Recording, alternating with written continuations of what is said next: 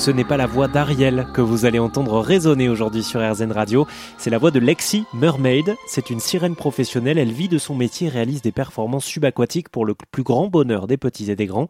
J'ai proposé à Jeanne, ma collègue à la rédaction, de l'interviewer avec moi. Voici quelques extraits. Moi, je me suis posé cette question depuis euh, toujours. Comment on devient sirène professionnelle?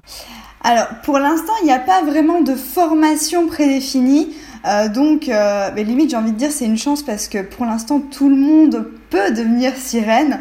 Euh, je conseillerais juste de faire au moins un bon stage en apnée, histoire de faire les choses de façon sécurisée. Et puis après, c'est un état d'esprit. Dès lors qu'on se sent bien dans l'eau, je pense que qu'on peut toutes devenir sirène et triton, parce qu'il y a aussi des tritons, des hommes sirènes qui en font leur métier. Et en tout cas, si c'est une passion, bah, il faut foncer, il faut y aller. je vais essayer. eh ben, bon courage et je vous souhaite que de bonnes choses là-dessus.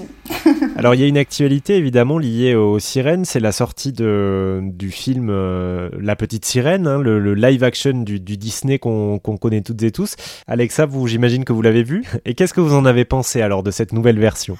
Alors, euh, je, de façon générale, je l'ai beaucoup aimé. Je trouve que les acteurs sont géniaux, c'est très bien joué, visuellement c'est très beau. Je suis juste un poil déçu pour la partie subaquatique parce que il y a des, enfin tout est fait en, 3D. Je trouve que c'est un petit peu dommage que ça n'ait pas été en partie réellement tourné sous l'eau.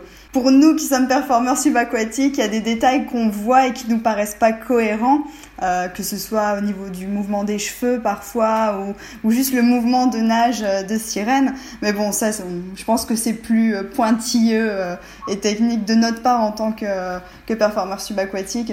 Mais sinon, de façon générale, c'est une très belle adaptation. J'ai beaucoup aimé. Si la petite sirène est encore au cinéma, foncé, la nouvelle adaptation vaut le détour. N'hésitez pas à jeter un coup d'œil aussi à la version de 1989 pour le souvenir.